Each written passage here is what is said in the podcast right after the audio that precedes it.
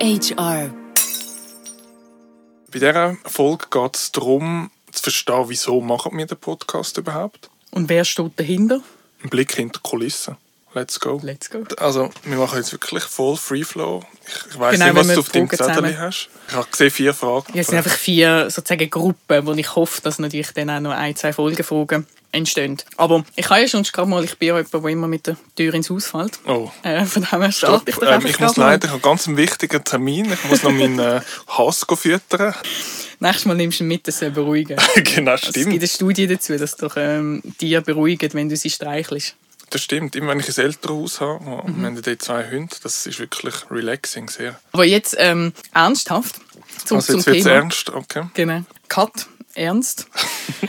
Es gibt doch so die Podcasts, wo dann irgendwie sagen, so, und wir sind jetzt ähm, die Beratungsfirma, die weiß, wie die Welt funktioniert. Und wir sagen euch Schritt Wir 1 wissen, bis wie die 5, Welt- wie es funktioniert. funktioniert, Oder? ja. Das ist bei uns überhaupt nicht der Ansatz, sondern es ist äh, ganz anders schon. Ja. Oder weißt ähm, du, wie die Welt funktioniert? Gegenfrage.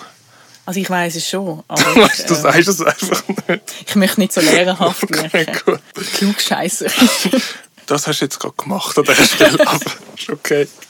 Nein, ähm, ich glaube, eigentlich von Anfang an einig sind, dass äh, es eben nicht eine Lehrveranstaltung soll sein, sondern äh, eine inspirierende Variante von verschiedenen Ideen und Gedanken Genau, von Personen genau. zusammenzukriegen.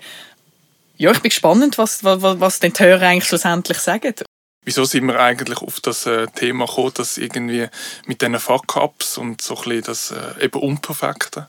für mich ist ganz klar, dass die Gesellschaft oder mein Umfeld extrem nach Perfektion strebt. Und so bin ich auch aufgewachsen und das hat mich auch sehr stark geprägt. Und durch das finde ich es eben so schön, dass wir uns geeinigt haben, dass ein Podcast soll eben reell sein und ähm, nicht auf Perfektion trimmt und auf Perfektion geschnitten und, und alles, sondern ein wirkliches Gespräch und Menschen können berühren und, und kennenlernen. Wenn du mit Leuten Kontakt hast, wann mm, kommt eine Beziehung zustande oder wirklich eine, eine gute Beziehung ist, finde ich, wie wenn du dich äh, verletzlich zeigst und du dich menschlich zeigst. Und für mich ist menschlich und verletzlich heißt eben auch Fehler machen.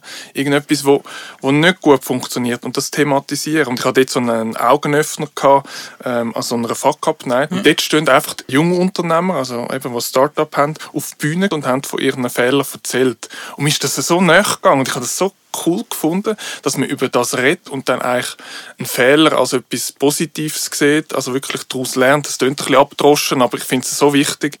Was mir jetzt gerade, während du geredet hast, aufgefallen ist, warum oder was ist dir wichtig, dass der Podcast auf Schweizerdeutsch ist? Gute Frage, weil ähm, ja, wir könnten jetzt auch, eben, wenn wir jetzt überlegen würden, aus markttechnischer Sicht, oder? Genau. Ähm, müssen wir es auf Hochdeutsch oder Englisch, dass wir mehr Zuhörer haben. Aber ich sage, mir ist es ein Anliegen, dass ich mich so kann ausdrücken kann, ja, wie mir der Schnabel gewachsen ist, so ein bisschen. Und ich weiß nicht, ob ich das könnte jetzt auf Hochdeutsch oder Englisch. Wie ist es bei dir? Wieso Schweizerdeutsch eigentlich? Ja, wieso haben auf- überhaupt auf Schweizerdeutsch gemacht? Ja, das haben wir uns lange überlegt, oder? Und auch immer wieder hier und her entschieden. Für mich persönlich ist es schon authentischer. Also zum einen finde ich es wirklich schön, die verschiedenen Dialekte. Also ich finde, wir haben Ja, viele Dialekte in, in der Ja. Schweiz und ich bin natürlich auch stolz auf meinen Basel-Dialekt. ähm, Kein Kommentar an dieser Stelle. Ich muss mich zurückhalten, extrem.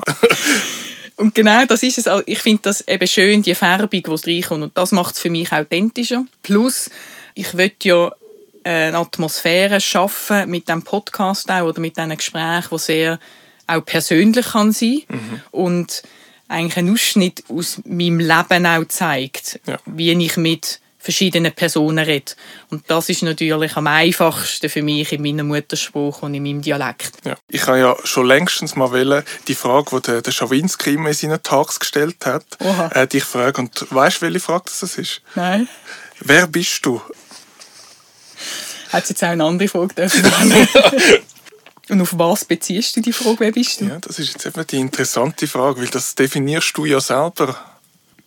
Ich bin ein Individuum. Will ich darauf Das schön. Das ist schön.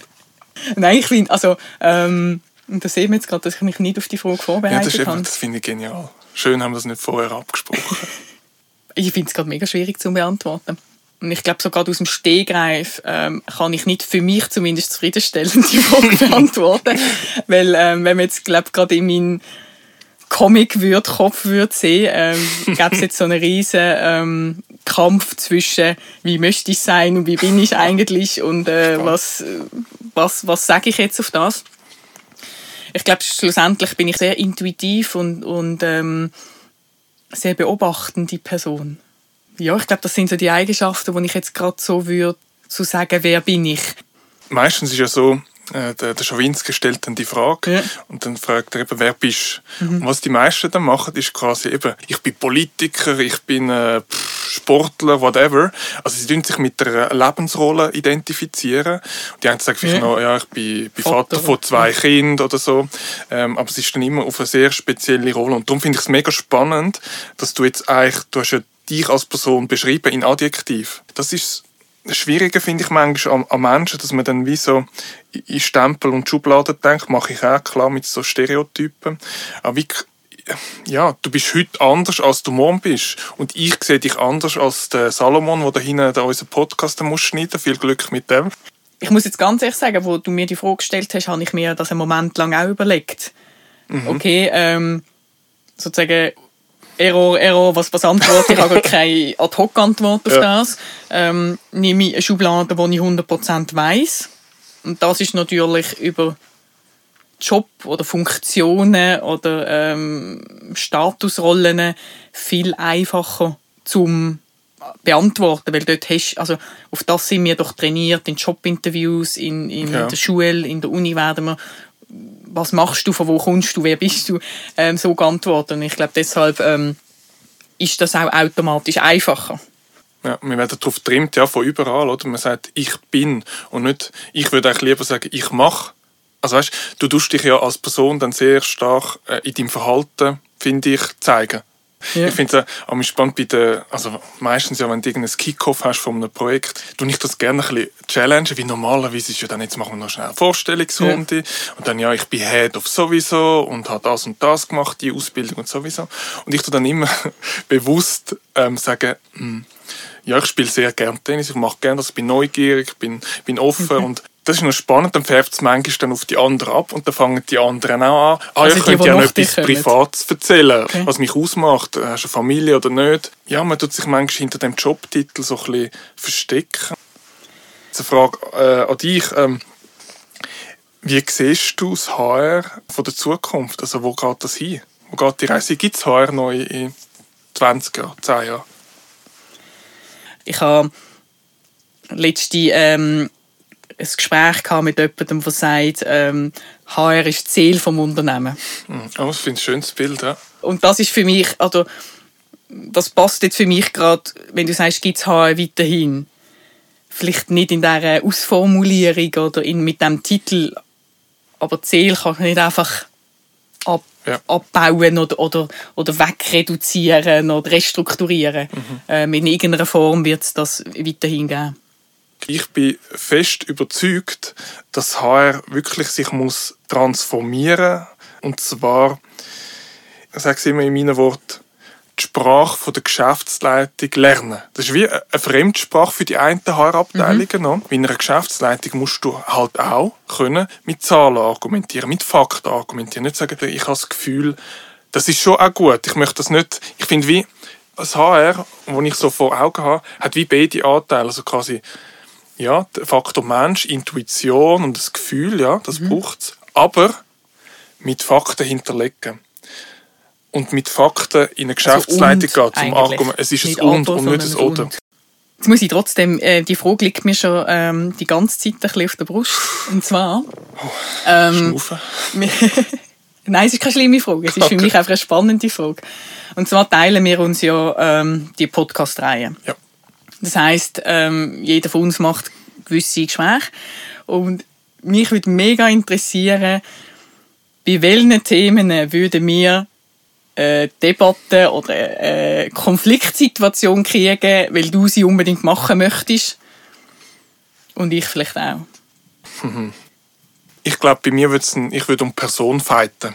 Okay. Weil bei mir ist das Thema ist zweitrangig. Ich Mhm. finde wie, ich finde, du lachst schon, wieso lachst du jetzt? Ich, ich würde um die Person feit und es ist nicht, äh, weil es dann eine Frau ist oder so, sondern es ist einfach von der Person, Mensch wo vom Mensch, der interessant ist. Und ich sage, oh, da hätte ich so tausend Fragen, die ich dieser Person würde stellen. Dort würde ich glaube fighten, aber ich, Aber gibt es keine Themen, wo du sagst, nee, that's me? Das war immer mein Problem. Ich interessiere mich für so viel und ich kann mich immer für Themen begeistern.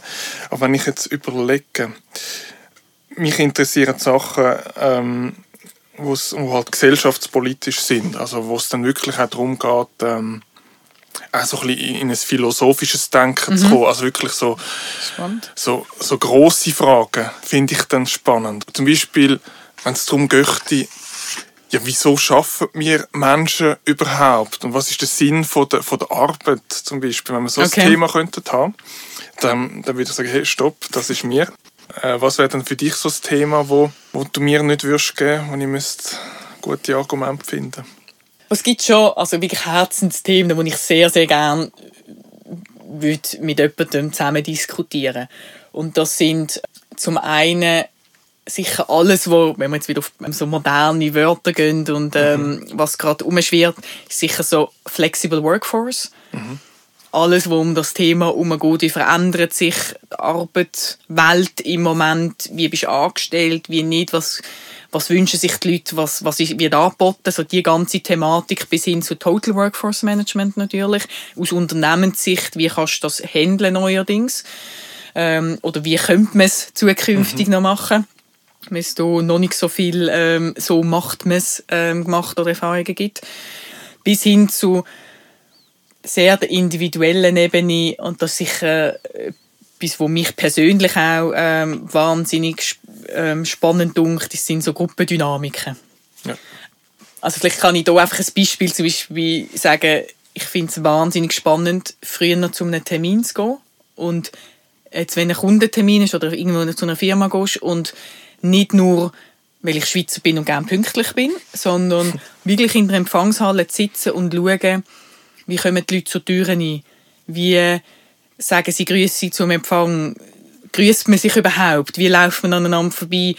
Und ich glaube, dort sieht man schon so extrem viel Gruppendynamiken, wie, wie wird Kultur wirklich gelebt in diesem Unternehmen. Oder in einem Workshop sich mal einfach zurücknehmen und einfach mal beobachten, wie gehen die Leute miteinander um. Und da würde ich wirklich kämpfen gegen dich. Das finde ich So. ja spannend. Das Aber heisst, da würde ich gewinnen. Weil du harmoniebedürftig bist. Ja, also ich ja, da bin ich nicht ganz sicher. Da bin ich jetzt nicht ganz sicher. Das müssen wir noch austragen. Wir machen das Mikrofon dann raus. Genau. Also, das darf man unseren Zuhörerinnen und Zuhörern nicht zumuten.